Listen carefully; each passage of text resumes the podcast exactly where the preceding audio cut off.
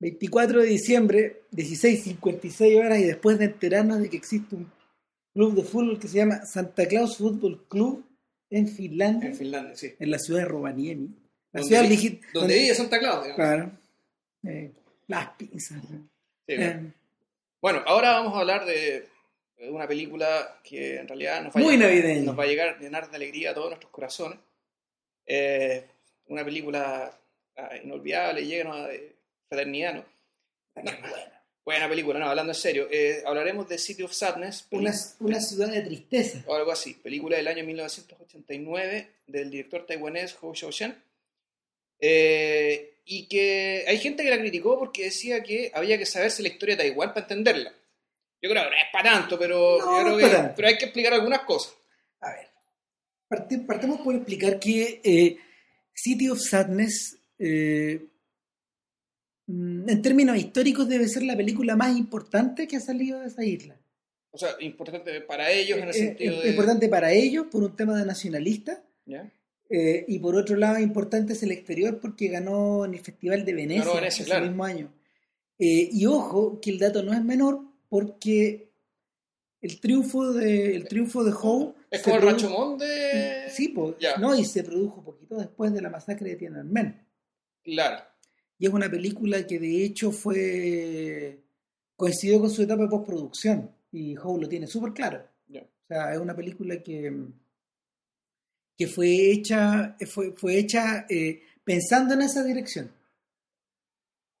Ahora, ¿de qué se trata City of Sadness? Esencialmente, es la historia de los años en que Taiwán tuvo un asomo de vida, de vida democrática libre. Decimos un asomo porque es el periodo bien breve desde el desde la desde la declaración de no sé pues de, Ah, de derrota de, de Claro. Japón en 1945 hasta que el Kuomintang eh, es expulsado de China y ocupa Taiwán y, Como refugio. como refugio y comienza a gobernar con- por la razón y por la fuerza.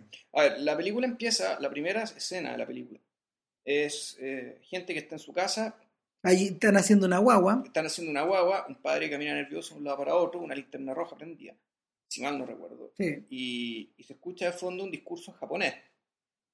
Ahora, eh, Es el discurso del emperador Hirohito. El discurso de la capitulación. Claro, de rendición de Hirohito el día eh, que se oficializó el 2 de septiembre de 1945, pero este discurso habrá sido un poco antes probablemente. Bien posible. Y, y bueno, se preguntarán, ¿por qué, eh, ¿por qué unos chinos están escuchando este discurso en japonés? Digamos, como que le- acaso lo entiendan.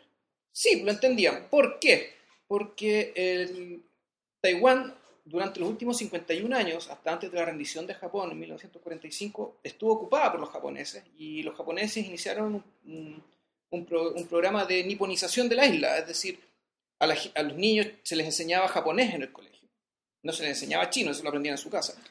Eh, chino, mandarín creo que hablan ellos, Claro. de Taiwán. Eh, no, no necesariamente. Lo que pasa es que Taiwán nunca fue habitada eh, espe- específicamente por chinos continentales. Los, los habitantes de ahí eh, reciben el nombre de fujienses. No por, el, por- no por la isla Fuji, sino que por la. Perdón, Fiji, eh, o- o- o- o- o por alguna referencia, por alguna referencia a la, a la palabra en Japón, del monte Fuji. No, no, no. eh, son. representan una de las tantas etnias isleñas que habitan en, el- en ese lado del Pacífico, en el Pacífico, en el Pacífico Oriental. Ahora, eh, mucha de esta gente hablaba un dialecto que no era el japonés y que no era el chino, y precisamente se consideró invadida por la presencia, por la presencia tan fuerte de Japón primero. Y por el fantasma de la China continental, porque el- la, la, la mayor parte del comercio no se hacía con Japón, siempre se hizo con Sí, la, China, que- siempre se hizo con China, siempre se hizo con el imperio, claro, literalmente. Entonces, eh, de alguna forma, Hou Xiaoshen ocu- ocupa un- una, una suerte de rol de historiador acá. Esta película no habría sido posible, esta película no habría sido posible si es que no se hubiera levantado eh, en determinado momento el si es que no se hubiera levantado el estado de sitio que perduró en la isla alrededor de 40 años.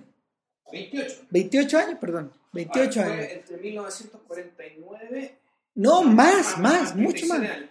Sí, fue 48 años. Sí, no, si, si el, el estadio de sitio recién se vino a levantar, entiendo que un- en la entrada de la década de los 80. Sí, sí, sí, no, sí, no hay razón. De hecho, el, la población se acostumbró durante mucho tiempo a vivir de esa forma, No, claro, bueno, y en otras películas de, de otros directores taiwaneses, como por el ejemplo, como Edward Yang. de Edward Yang, que nosotros vimos eh, una película de época en los años 50. Parte del paisaje eran tanques, milicos en la calle.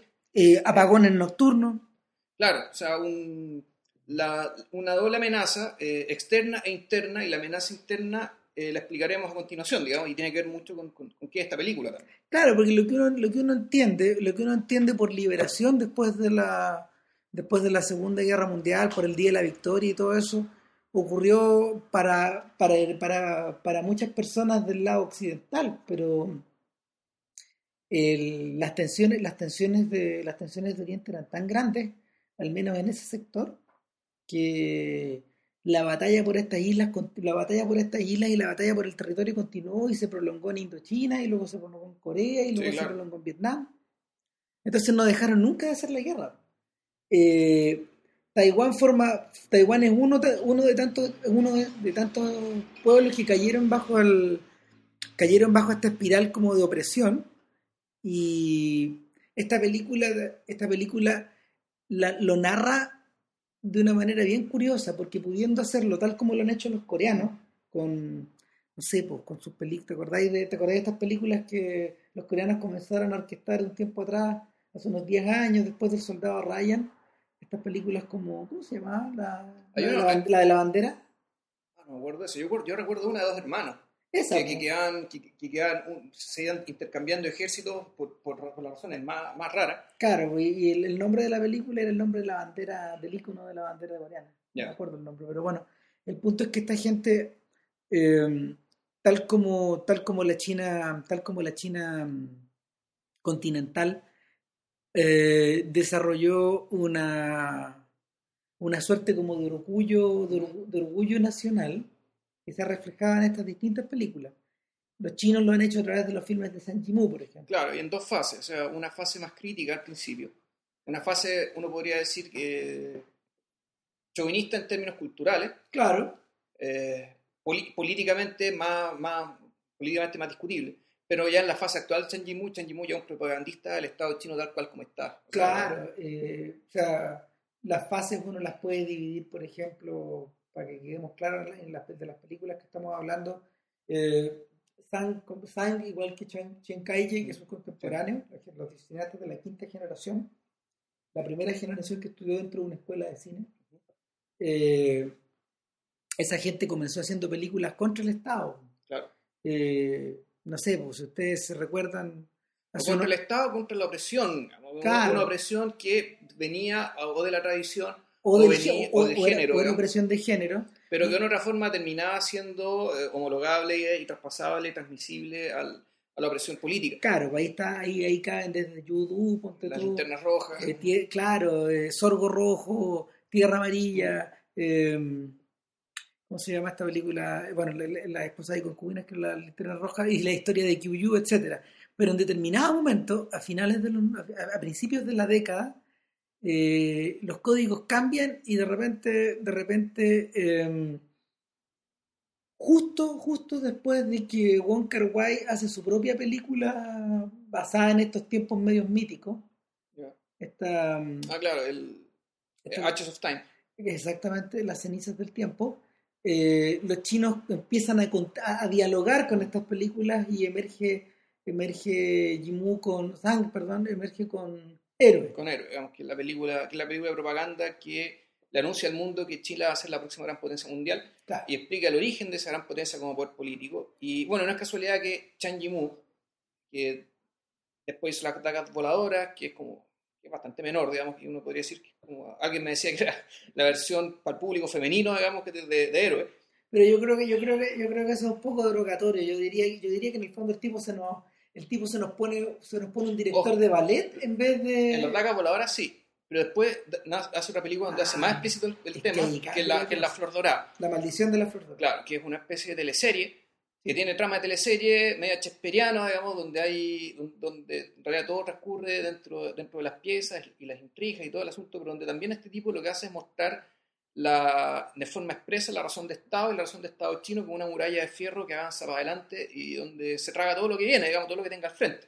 Eh, Entonces, primero va a ser, primero fue Hong Kong, después va a ser Taiwán, después vendrá Macao, después vendrá Singapur, ah, Singapur y es cosa de paciencia, digamos, Ahora- porque esto va a pasar. ¿Qué rol le cabe a gente como Howe, que es un poco mayor que... Ah, bueno, yo, un, un detalle, perdón que interrumpa, pero por si no lo saben, Chang Yimou fue el que organizó la ceremonia, la ceremonia Sí, inaugural de la Olimpiada del 2008. Eh, Y, él- que, y que la gente que la vio dijo lo mismo. Digamos, esto aquí China te está diciendo que ellos van a mandar de aquí en adelante. Él fue la persona, de hecho, que tomó la pega que Spielberg rechazó a última hora. Ya. Porque, porque mm, Spielberg presionaba por Mia Farrow, rumorología. Claro, no, es que ella publicó un artículo en el New York Times Ya. sobre el tema de Darfur. Ah, ya. Entonces dijo que le parecía una vergüenza que un compatriota de ella eh, se estuviera, se est- estuviera en diálogos con estos, con estos violadores de los derechos humanos. Con estado criminal. Claro. Y, y el acto seguido, el director de Tintín, el director de Tintín se, se corre de la, se corre de sus obligaciones, en total no tiene mucho que perder. No. Zhang Yimou obviamente tenía mucho más que perder y salió adelante. Lo mandaron al frente y el hombre cumplió, porque Claro. realmente quedó toda la gente con la boca abierta con la, con la presentación. Claro, ¿se acuerdan de estos tipos corriendo como desafiando la gravedad? tú? Bueno, en fin. eh, El tema es que la aproximación de Howe hacia la propia historia de su país, en realidad no tiene, se, pare- se parece muy poco, pero muy poco a lo que acabamos de comentar. ¿Qué rol le cabe a estos sujetos, digamos? Eh, a ver. Howe nominalmente es un director chino, pero sus influencias en realidad provienen de, provienen de Japón. Provienen de, De Japón. De Ozu. De Ozu. De Ozu. Vamos, yo, sí. yo creo que, yo creo que el heredero eh, más, más- más adelantado. más adelantado y más evidente que existe de Osu en la actualidad es una persona que está preocupada de más que de, de lo que sucede en sus películas como anécdota, más de lo que más que de lo que pasa, está preocupado de la forma en que la historia se articula en relación a las memorias, al espacio y al tiempo. Eh, por lo mismo, es súper extraño tratar de imaginarse eh, a un realizador así, una suerte como de Tarkovsky chino, No, Ozu, chino. Sí, un oso chino. Eh, Contando una historia, la historia nacional. exacto, Claro. es un desafío. Y ¿Quién de, puede salir de ahí? y de hecho, cuando uno ve la película, uno dice, en realidad esto parece una historia de Osu, parece una historia de Howe, pero al mismo tiempo tiene una suerte de, tiene un perfil, tiene un perfil narrativo que el resto de las películas de, de Howe Xiaoxian no suelen tener. Claro, porque ojo, Howe, esta no es, la, no es la primera película ni la última película histórica que hace Howe. Howe tiene otra película llamada, por ejemplo, Puppet Master, que es, sobre, que es la vida de un titiritero, que es una gloria nacional, digamos, de, de Taiwán, y cuya vida transcurre en paralelo, digamos, con, con parte de, los periodos, de, de- lo que hemos estado hablando. Y tiene otra película más que se trata de eso, ¿no? Eh, La flor de Shanghái se trata de eso, no la he visto. No necesariamente. Flowers from Shanghai, Flowers from Shanghai transcurre en un tiempo anterior. Ya. Transcurre en un tiempo anterior en un prostíbulo a puertas cerradas. Y poca información tengo de la película. Yo sé que está protagonizada por Tony Leung Shiwai, que es el mismo, el mismo actor De acá, y el, protagonista de, Con ánimo de amar, para, Claro. para que lo recuerden. y de Infernal Affairs. Sí, por supuesto. Ahora, eh, Ah, bueno, esta otra película que sí habla de este tema es Three Times. sí. Mira, Pero la- de, de ese creo que va- vamos a hablar después. porque- La gente, la gente que conoce bien a, a Howe, como gente como Jonathan Rosenbaum, que se ha dedicado durante muchos años a, a observar con atención estas películas, ellos dicen en realidad la verdadera comparación que deberíamos hacer de Howe con cualquier otra persona no es con los Kiarostami, ni es con los Tarkovsky, ni es con Oso. Es con gente como John Ford. No en el estilo, sino que en las preocupaciones. ¿A qué se refiere este sujeto? Eh, él dice que en realidad varios de los cineastas taiwaneses de, la nueva ola taiwanesa, como lo bautizó Taller du Cinema a mediados de los años 80, estos sujetos eh, adquirieron el compromiso, queriéndolo o no, de tener que narrar la historia de su pueblo desde las cenizas mismas, porque lo que había antes eran tres tipos de historias en el cine taiwanés, que en realidad producía harto, harto material. Habían historias de karate, La machaca, ¿ya? habían historias de antigüedad, O sea, los huyas, o sea, estas Claro. películas míticas de Claro. con espada y gente volando y qué sé yo. claro, eh, y habían historias de romance. Entonces, esos eran los tres géneros muy populares. Sin embargo, eh, en la discusión sobre temas actuales, la discusión sobre la actualidad, se podía topar de cabeza con los tem- con, con el, con el, con la, mm, con, eh, con problemas y con la autoridad militar de la época. Entonces, no había discusión posible. Tú no podías establecer un discurso público, había palabras que no se podían pronunciar, había hechos que no se podían contar. Eh, Imagínense la dictadura de Pinochet, pero multiplicada por cuatro en términos de duración. Entonces, la, forma en que los la, en que al menos dos generaciones de taiwaneses llegó llegó a relacionarse con eh, su propia idea de vida independiente estaba bastante complicada. A ver, la... Lo que... Estas películas, a partir de lo que podemos decir, eh, de lo que acabamos de decir, podríamos, podríamos caracterizarlas como una especie de gran desahogo. Es decir, la posibilidad de hablar y de decir algo después de efectivamente tres, tres, cuatro décadas de silencio forzado. Y, y silencio forzado por un Estado que sentía la doble amenaza desde afuera, desde, desde la China continental comunista y desde eh, el interior del propio país. ¿Por qué, de- ¿Por qué amenaza interna tenía Taiwán?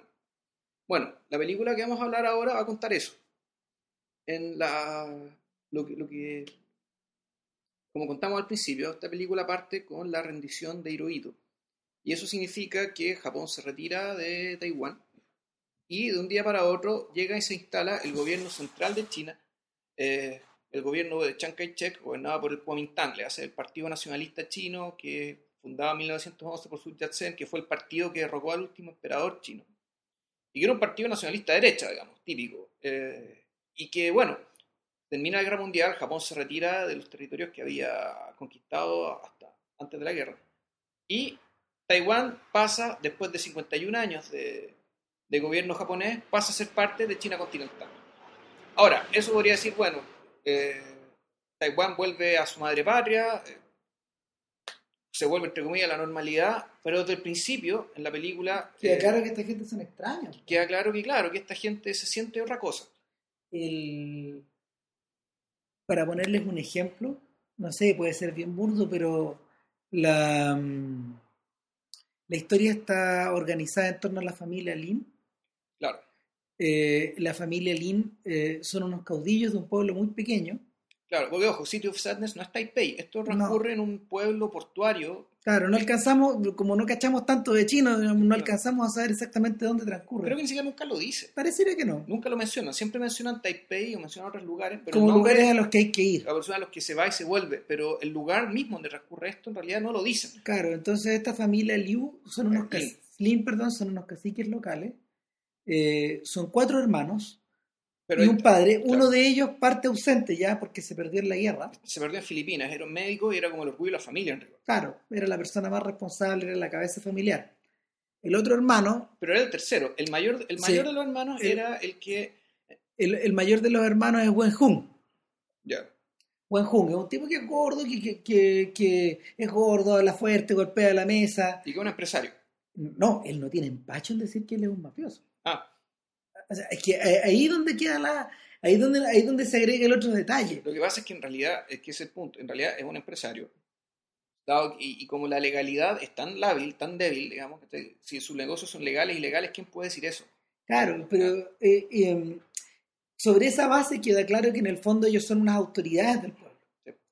Eh, por otro lado está eh, el, el personaje de Wen Lung, que es Jack Cao, uno de los actores, uno de los actores favoritos de Hope. Claro, bueno, él llega, él, él no, no aparece al principio, él llega de la guerra, Claro, eh, vuelve enloquecido. llega, en y- una, llega metido en una gran crisis de salud y mental. Claro, y, y sucede que está, en- está en, en la, está en el manicomio, en el hospital un tiempo, y el tipo sale, pero sale convertido en un, Sale convertido en un malviviente. en un malviviente, en un ergúmeno que en realidad cuyo hermano mayor no puede controlar.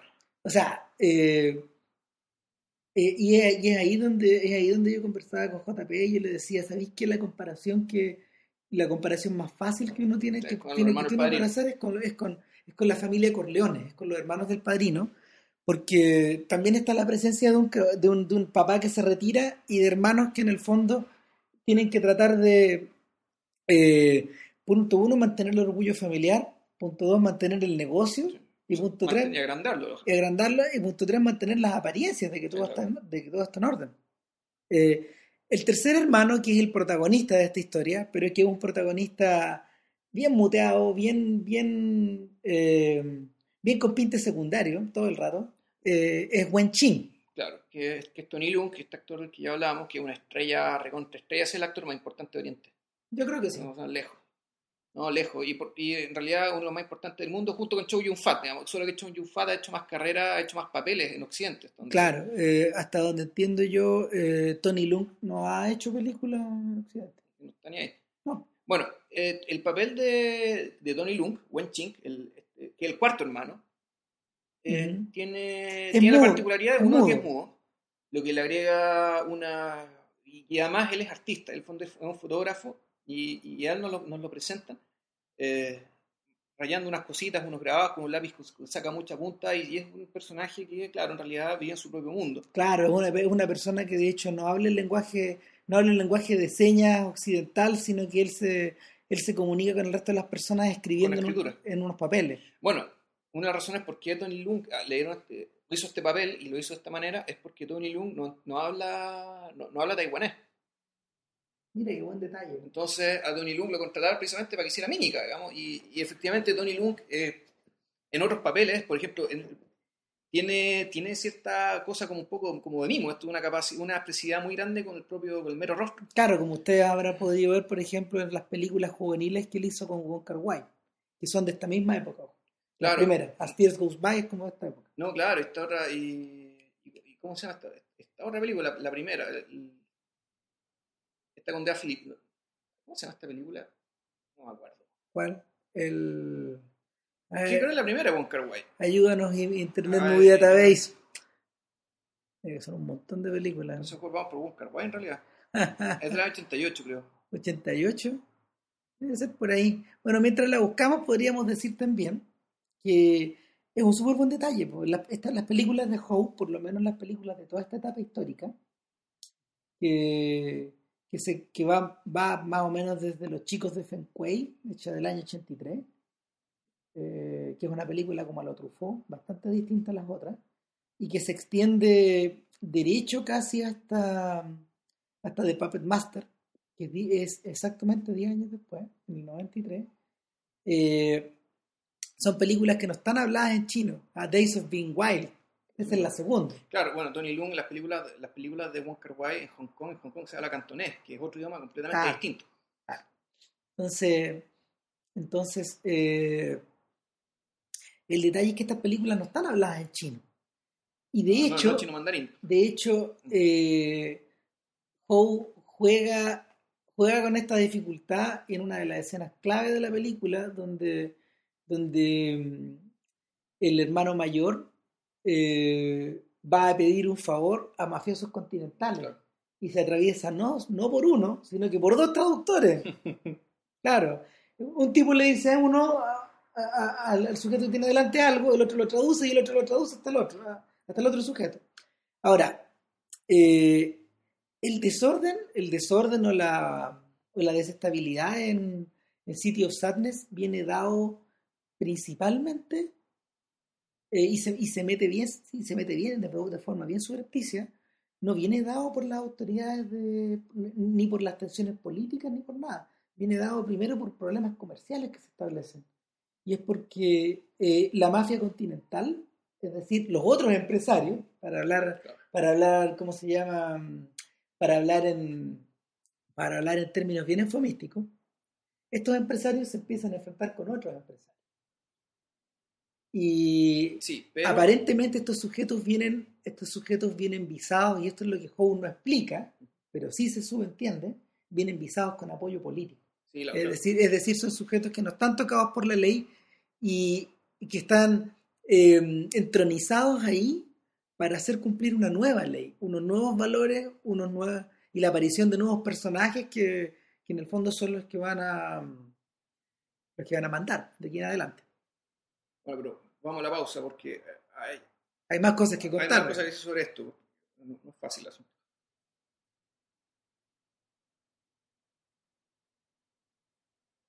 Mira, el, es algo, si hay, si hay algún especialista acá en historia china o, o lo que sea que nos ilustre, por favor, que nos, que nos explique algo, o, o que nos corrobore o nos corrija. Yo tengo la percepción de que las triadas, las organizaciones criminales, con el equivalente a la mafia china, las triadas, en realidad tienen un- una función bastante distinta, o mejor dicho, su lugar social dentro de, dentro de la cultura tradicional china digamos, es bien distinto a lo que nosotros asociamos con la mafia. Hay que pensar que China eh, se concibió como imperio desde la época de Confucio. De hecho, la doctrina ética del confucianismo era una doctrina ética pensada para mantener unida a grandes, grandes territorios de tierra, en un momento en que la tecnología no permitía hacerlo eh, en términos materiales. Entonces, ¿el confucianismo qué era? Era la doctrina que le enseñaba a la gente a obedecer a los funcionarios gubernamentales, es decir, la gente que sabía leer y escribir, a los mandarines. El confucianismo es un poco esta, esta, esta, esta compulsión a obedecer al que sabe, al que es capaz de hacer llegar la información desde acá hasta un centro que nunca se ve, que nunca aparece, que no existe, pero que se- supuestamente que nunca se ve, pero supuestamente existe, que es el, el- el imperio, el centro del imperio, y en último término el emperador. Entonces, uno podría pensar que una organización donde el control sobre los territorios lejanos era tan débil, naturalmente que las organizaciones locales iban a tener un papel importante en mantener el orden, digamos, y en una de esas las triadas, digamos, entre comillas, mafias, en realidad no eran ilegales, no eran proscritas, no eran generalmente criminales, sino tal vez, en realidad, eran, eran parte importante la mantención del orden en aquellos lugares donde el emperador no podía imponerlo y solamente estaba presente a través de lo simbólico, es decir, a través de la doctrina ética del confucianismo y la presencia de un mandarín. De hecho, el problema que se, el problema que se genera en City of Sadness de un día para otro es que uno de los estafadores de la familia, uno de los, uno de los estafadores que operaba junto a la familia, junto a la familia Lin, eh, es asesinado sin mayor explicación. De un día para otro aparece en un terreno eriazo. La explicación es que el tipo se pone a contrabandear eh, cuando supuestamente eso era territorio de otros contrabandistas que venían del continente. Es que eso no lo dicen. Eso, Estoy- yo- yo- por lo menos yo no lo entendí así. Yo entendí, el- yo entendí que, eh, yo entendí que el tipo empezó a mostrar el dinero, empezó a mostrar un dinero que suponía que él había robado a otras personas. bueno, yo esto lo leí en sitios aparte, entonces una de esas la crítica respecto de la historia de Taiwán es cierta, eh, respecto de que esa historia de Taiwán para entender la película es cierta. Porque esto es un caso real. El asesinato de este comerciante fue real y a partir de este Red asesinato, Monkey. este asesinato mm, aparece lo que se llaman las protestas de 228, es decir, las protestas que empezaron el 28 de febrero y que eh, gatillaron la explosión del descontento, del descontento de los taiwaneses contra lo que venía, el orden, ya sea impuesto por el Estado, ya sea impuesto por los mafiosos, por los milicos, por quien fuera, el orden impuesto por China continental, por el, en aquel entonces gobernada por el Kuomintang, por el Partido Nacionalista. Claro. Eh, ahora, si ustedes están preguntando, bueno, este tipo entendió esto, este tipo entendió esto otro, ¿por qué?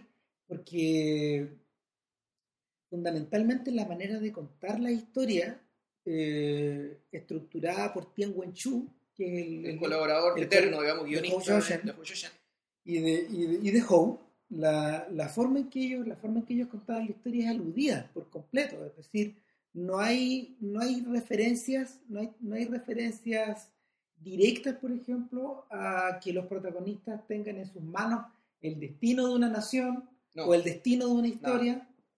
Eh, en, la, en la ciudad de la tristeza, eh, la sensación permanente, y es una cosa que Tian Chu dijo por ahí, eh, es que se trata de reconstruir memorias tal como nosotros las tal como nosotros las procesamos.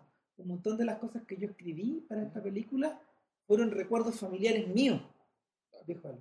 Entonces, de alguna manera, él trató de reconstruir una forma de vivir. No trató de reconstruir, como en Loren de Arabia, una suerte de mundo ordenado al estilo de los eh, biógrafos clásicos Claro, ingleses. En torno, en torno de la epopeya histórica de sus protagonistas. Claro, esto no es Gandhi de Richard Attenborough. No, no, claro. Y, y lo otro que tiene es que Howe, y esto lo conversamos cuando hablamos de Edward Young, tiene una aproximación a la- al, al relato mucho más modular, Claro. mucho más encapsulado en fragmentos y un fragmento más otro segundo fragmento uno tiene que hacer la suma de lo que hay entre medio. En el sentido, se parece al cómic, en, ya en un sentido más amplio, en el sentido de que uno tiene que hacer la suma entre el fragmento 1, el fragmento 2, el 3, el 4 y el 5 y así.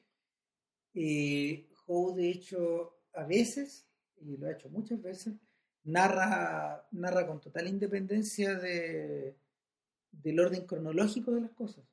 No, pero aquí tenía orden cronológico. Pero la película tiene, tiene hartos más flashbacks de lo que uno cree y tiene flashbacks dentro de flashbacks. Claro, ahora tiene unos flashbacks bien bonitos eh, y bien. Y, que son una especie como también de. No sé si decir regalos, pero donde, donde la película, esos flashbacks, también se pega unos saltos que en el tiempo, en el tiempo relatado no tiene. Por ejemplo, si te acuerdas de la, de la historia de la señora japonesa que se suicida porque está envejeciendo.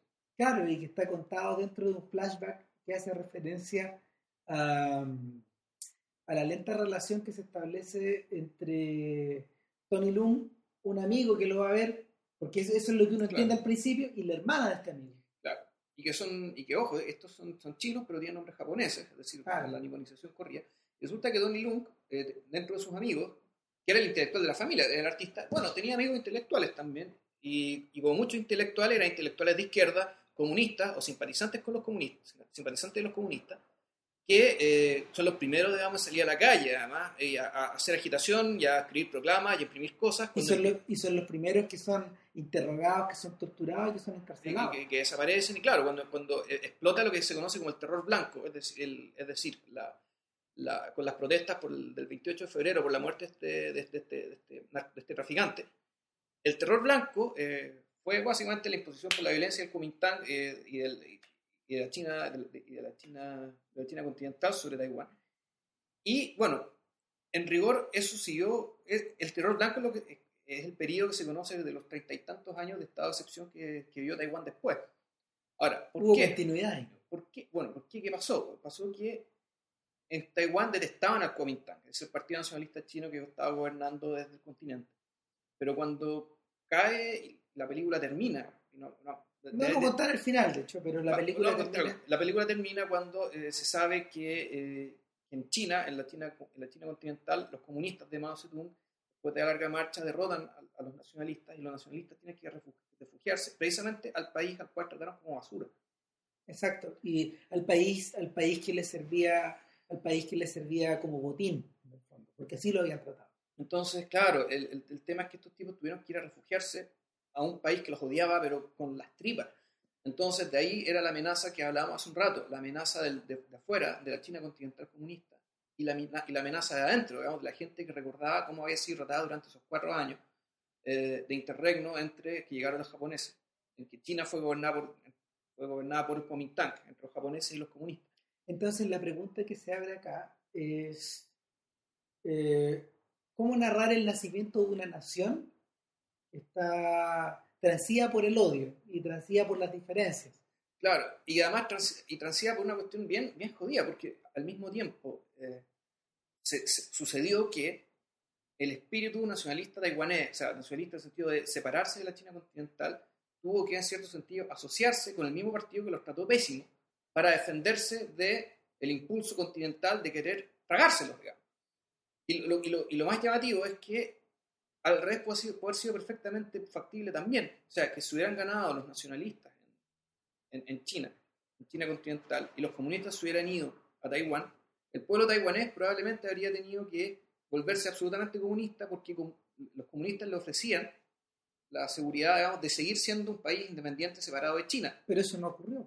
No, lo que ocurrió fue al revés. Pero, el, último término, tal vez, efectivamente, los taiwaneses olvidaron digamos, lo, que, lo, que, fue el, el gobierno del Kuomintang decidieron, bueno, igual ahora tenemos que estar con ellos porque al menos el Kuomintang nos asegura no volver a ser parte de China.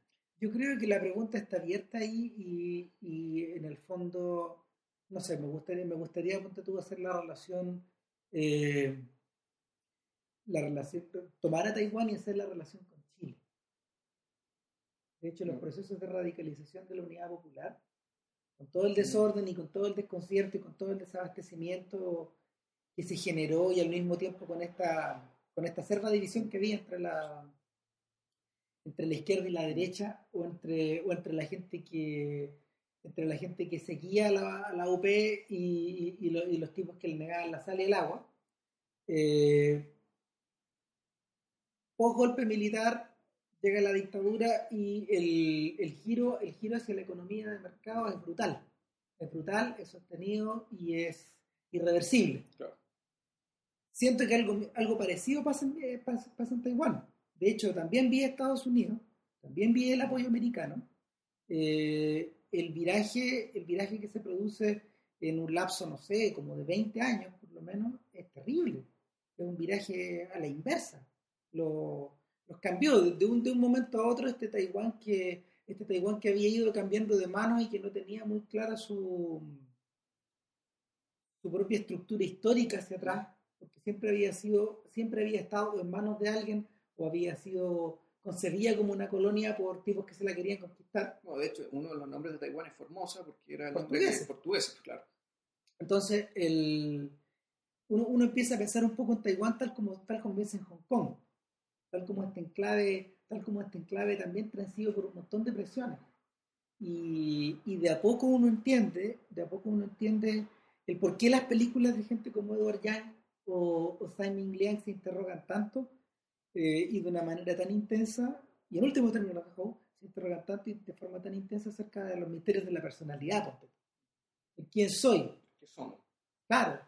Eh, la única diferencia es que mientras Simon Liang eh, elabora, esa, elabora esa pregunta eh, de alguna forma media antonionística, a lo Antonioni, en el caso de Howe, eh, claro, desde, desde, se da como una especie de, de, de, identidad estética propia. Claro, en el, caso de Liang hay un, hay un individuo puesto como eje para, para hacerse la pregunta. Yo siempre es el mismo, individuo. Tiene el mismo nombre, vive en la misma parte. El mismo actor, como le pasa básicamente no, las mismas tonterías. claro, o sea, eh, en el fondo eh, él es un poco, y, lo, y, lo, y, los europeos lo han entendido bastante bien, él, él es un nuevo Antón Donel. Es un Antón Donel que de hecho ha tenido más oportunidad para desarrollarse a través del tiempo y no, eh, ya, va, ya va a cumplir más o menos la misma cantidad de tiempo que Donel pasó habitando las películas de Truffaut. Pero, pero con hartas más películas y más continuidad. Claro, con hartas más películas, con más continuidad, eh, son harto mejores. Yo, salvo por mm. los 400 golpes, yo diría que son harto mejores que las películas de Truffaut. A veces robaba una maravilla. Sí, no, pero, pero es que es otra cosa. Una, pero, pero, pero, no sé, la, la, la continuidad de Manel, eh, la continuidad de Manel estaba, para hablar en términos godatianos, la continuidad de Manel estaba complicada por problemas económicos porque en el fondo era una caricatura que, que, el tipo tenía que seguir desarrollando para poder seguir facturando plata. No, claro, y además era una película de fondo estaba, estaba hecha, que creo que a la larga para, para despertar cariño. Claro. Para, despertar cariño a las personas del personaje y a del personaje un poco por ellos mismos y la gente que, se parece. Claro. Eh, Simon Liang en realidad pretende una cosa completamente distinta. No, pretende hacer el retrato de una persona. Eh, claro. Ahora, después de este paréntesis, las películas de Howe la, las personalidades están mucho más atrapadas dentro de sus iconos, dentro, de los, dentro del tipo de personaje que son. Sí, bueno, lo que pasa es que además la sensación de, de la sensación de estar atrapado, digamos, de encierro, de, de, de, construcción física viene dado ya por los recursos visuales, es decir, claro. por el hecho de situarlo siempre en un espacio, generalmente espacio cerrado, plano fijo, o en el peor de los casos, un plano que se mueve de un lado para otro, pero que nunca nunca cambia de altura, es claro. decir, nunca, nunca gira en, en, en, en vertical ni hacia arriba ni hacia abajo. Claro, nunca gana, nunca gana en, nunca gana en densidad espacial, nunca gana en metros cuadrados, gana en densidad espacial. Eso. Gana en densidad espacial en profundidad. Claro. Eh, de hecho, la, la toma la toma típica de, de, de, City of Sadness es una toma muy de Osu, que es la presencia de, de los personajes dentro de, dentro de sus casas, siempre obstaculizados o bloqueados, ya sea por muebles, por paredes, por ventanas, por puertas. Claro, por ejemplo, había una especie como cuartel general de la familia, que era donde el papá de la familia, el patriarca, se sentaba a atender. Pues. Se sentaba a atender, una especie de restaurante, un día gay, la gente se iba a jugar, cantaba en las mesas, pero un restaurante, boliche, no sé, como el Bamón, no sé. Claro, una cosa que estaba penetrada por gente. Claro. Y que claro, y entonces ahí lo que hacía, te abría el espacio, digamos, y te mostraba prácticamente todo el lugar. Te mostraba todo el lugar y los personajes en realidad se movían ahí. se movían como peces en una pecera. Y eh, con, con, la soltura que ello implica, pero teniendo bien claro cuáles son los límites, y uno podría decir que eso podría aplicarse también a un poco a la, a la gran historia de, de, estos personajes, digamos, y, de, y la forma en que habitaban su país y, y su tiempo. La, esta, en esta película en realidad no hay un protagonista en el sentido de que haya alguien que luche por obtener algo, no. sino que en realidad aquí lo que ve es cómo el devenir de un país eh, se los lleva a todos. Golpea, gol, golpea a esta familia. En alto y bajo. Y, y, y, uno por uno, digamos, le empieza a debilitar, empieza a, a, a, los hermanos empiezan a morir, a desaparecer, o qué sé yo. El, y es por eso, y es por eso que nuevamente invoco la comparación con Chile. Yo siento que no yo siento que en, en términos documentalísticos, por esto tú, hemos podido contar la historia de, de estas sí. familias, de estas familias claro. que fueron afectadas de esta forma. Pero la ficción... No, lo más cerca que tenía, lo más cerca que tenía eh, en, en, los 80, que es nuestra versión de La Casa en la Pradera. Entonces, no, no, no podí, no podí eh, conciliar esta suerte de pérdida eh, o, o, este, o, perdón, esta experiencia de pérdida o de pérdida constante en relación con el total. Eh, yo creo que por eso City of Sadness es tan importante, porque llega un momento en la película en que, en que te das cuenta de que la familia pareciera que le están quitando el piso, le están quitando todo, porque por un lado la identidad de negocios que tenía empieza a ser amenazada por estos chinos continentales, por otro lado esta identidad familiar eh, ya venía debilitada por el hecho de que el papá está muy viejo, por el hecho de que el doctor quedó extraviado y, y la esposa siempre quedó a la espera de que él volviera. Claro, le arreglaba la consulta todos los días. Claro, eh, y en tercer lugar porque el, el tercer hijo que cabía, que, que, cabía, que cabía como el posible sucesor del viejo dentro de este esquema de cosas, el Sony de, de esta historia, el Sony Corleone de esta historia, eh, empieza a perder el control y, y, demuestra que él no da ni el ancho ni el, ni el largo. No, y después le pasa algo, no vamos a decir qué, y, no. queda, queda inhabilitado. Claro, queda, queda out. Entonces, Ahora, el punto es que la, es la historia de estos hermanos y las memorias contadas, las memorias recuperadas de acá, terminan siendo las memorias de las mujeres, pero que al mismo tiempo son personajes como muy funcionales y muy mudos. Salvo Inomi. Inomi, que, que es la esposa del, del mudo, que termina casándose con, con, con el menor de los hijos por el mudo que ella es el único personaje que, que de hecho tiene una voz narrativa. Claro, Porque exacto. de tanto en tanto, de tanto en tanto en esta película que es de dos horas, casi dos horas cuarenta, el O le permite a ella eh, ir expresando sus sentimientos, ojo, porque nadie lo hace aparte de ella en la película, eh, ir expresando lo que siente o lo, lo, lo, que ve a través de, de, un diario. de un diario y de algunas cartas. De, alguna carta. de una carta al final. Entonces, eh, la sensación de, la sensación de traspaso de mando es muy grande, la sensación de que, de que estás presenciando eh, una pequeña historia que está a punto de ser tragada por una suerte ballena, por una, por una suerte ballena ideológica también es muy grande. Y, y lo otro que ocurre que lo otro que ocurre que, que también me, me llamó mucho la atención es la es que, es que Hope progresivamente, y es como si fuera un reloj de arena en esto, te va indicando de que, la, de que, la, de que por más que los personajes intenten hacer ciertas, ciertas cosas, por más que los personajes traten de salvarse o traten de juntarse para hacer fuerza, no hay caso. No hay caso. No hay caso. La maquinaria de la historia es más poderosa. Eh, las fuerzas de. No diré las fuerzas del mal, yo creo que las fuerzas, de, las fuerzas, del, las fuerzas del dinero y del orden. Claro, son, o sea, más, son más poderosos. Es como la, es, es como la, en la muralla de acero, digamos, que aparecía en la flor dorada, solamente que está, aquí del lado de los que perdieron, digamos, de quienes la sufrieron. A quienes claro. la cuestión le pasó por arriba. En las películas de Sang siempre vemos, siempre, en, la, en la, las últimas películas de Sang, en estas de la etapa heroica, siempre nosotros vemos gente que es masacrada o que, o que es doblegada por tipos, ya sea arriba de caballos o vestidos de armaduras muy poderosas, eh, o, o investidos como por una suerte de poder imperial. ¿Qué pasa con los otros? ¿Qué pasa con la gente que no tiene historia? ¿Qué pasa con la gente que no tiene voz? Claro. Y, y, esa, y, de esa gente se, se, habla en esta película, digamos, en realidad es una historia como bien, la historia de la impotencia.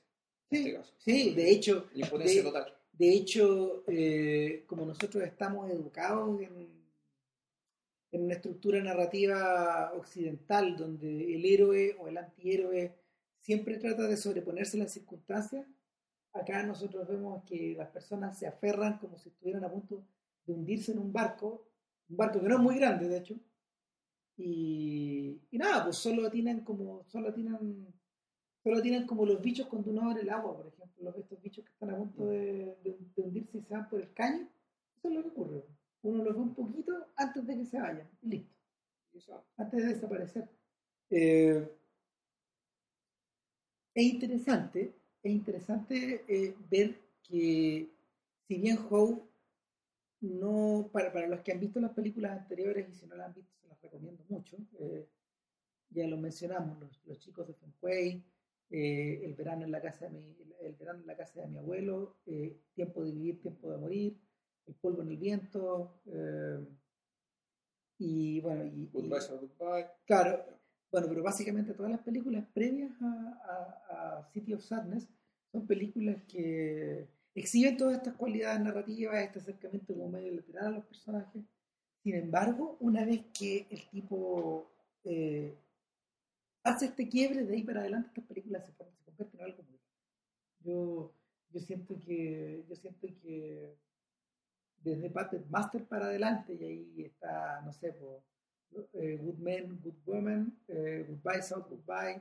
Eh, se supone que está Flowers from Shanghai, una película que yo no he visto. Y, y, Three Times. Millennium Mambo. Millennium Mambo. Son películas que si bien siguen retratando la historia de Taiwán, lo hacen en otro, en otro, de otra forma, con otras intenciones, con una noción de espacio que es cada vez más marciana. Es como si, es como si a Howe es como si Howe no dejara de, no renunciara a su voluntad de narrar esta historia de su pueblo, por un lado, pero por otro lado no renunciara a, experimentar formalmente de la misma manera que, que comenzó a hacerlo a partir de Close Up. Es un cambio más o menos parecido. Las películas de este tipo se empiezan a poner más extrañas conforme nos acercamos al cambio milenio. Ahora, más extrañas y bueno, al menos yo las, que he visto y las que tengo buena memoria son Millennium Mambo y Three Times. Además son películas donde el individuo es un individuo ya con más poder. De Y además esas dos películas en particular, pero, las que, pero sí tienen en, común esas dos películas el tema del color. La diferencia de Goodbye a Goodbye que es una película donde los colores son mucho más brillosos, digamos, donde el elemento como es como Walker White. Como medio del sudor y como el, el, el, aire traído por la humedad. Claro, es, el sudor, la humedad, eh, em, el uso de los medios de comunicación, de, transporte. medios de transporte, trenes, motos, autos, bicicletas. Que muy de que está mirando. Claro, eh, y, también está también la constante presencia de, del calor y de la selva. Claro, en cambio estas otras películas eh, son más bucólicas. Más que bucólicas. Y, y, el color, y, hay, hay, algo con el color que tiene que tiene One Three Times es muy notorio en la, primera de la historia, que es la que ocurre en los años 50, que es el tiempo de la libertad. Eh, ¿El tiempo de la libertad era? ¿O el tiempo del amor? No, no, es el tiempo de la juventud. Mal no recuerdo. Eh, en que, claro, en, que hay un colorido está bien puro, bien limpio, como bien traspasado por una película blanca, que no parece, no es que sean colores pastel, digamos, pero sí unos colores como de pintura. Y que esta película en particular también la tiene. Sí, son colores como de pintura china, medios deslavados, medios acuarelados. Medio lavados, pero deslavados, pero al mismo tiempo muy limpio. Sí, claro. Bien definido. Bien definido. Eh, en sentido de lavado, del lavado algo opaco. Yo creo que, yo creo que eh, es una suerte como de reacción al universo colorido de, de estas películas de karate y de romance que los, de los que los taiwaneses solían tener. Son películas más apagadas bueno, a lo mejor esto ya también tiene que ver un poco con lo... No quiso hacer la película en blanco y negro, porque básicamente es una película de memorias, también fondo tiene que parecerse a los recuerdos de la gente. Claro. Entonces, en ese sentido, tal vez juega o parte de la base de que los recuerdos, uno no ve los recuerdos de la misma manera que el presente. Y que por lo mismo tiene que ser representado visualmente y con los colores, no los colores. Es la misma sensación, ponte tú, que yo tengo ante Gigi.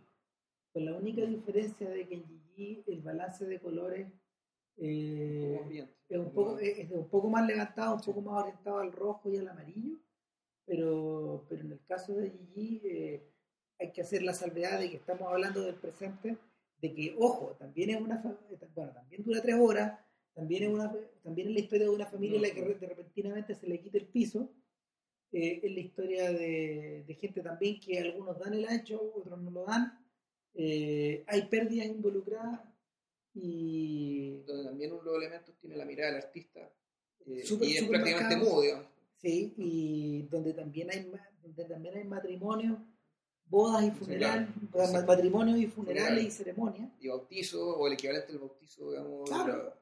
Claro, entonces, eh, eh, bueno, yo diría que también es una suerte de película espejo para esto.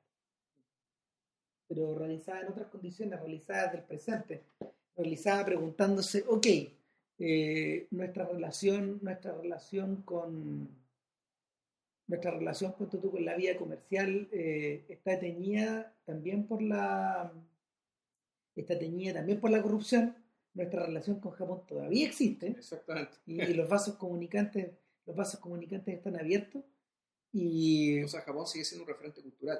claro y, y el, y el otro detalle el otro detalle que, que emparenta a Gigi con con a, of Sadness es la presencia por un lado de la China continental en, en la película de Howe y por la, la presencia de América en en la otra ese es el otro polo ese es el otro polo y esa es la otra presencia continental que los asedia y los acosa nada Bueno, y eso que esta película ya hablamos. Para que vean. Nada, po, a todo esto Gigi va a salir en Blu-ray. ¿Cómo se va a ver eso? Y pensar. Eh, y nada, bueno, Bueno. le podemos, les podemos contar que el podcast 66 de Civil Cinema, con el que despedimos este, Pretendemos grabarlo este domingo, digamos, Claro. mal. eh, va a ser sobre campanadas de medianoche. O el Falstaff de Orson Welles, que por lo que escuché por ahí, era la película de la que Orson Welles estaba más orgulloso. Sí. Él como artista, como, como director. Sí, yo- es, la, era- es la película, y es como para ir, para ir cerrando ya, es como. Es la película en la que todo su conocimiento de la narración cinematográfica está mejor usado, yo creo. Y, y por otro lado, es el, es el momento estelar de él como actor. Lejos. Eh, nada.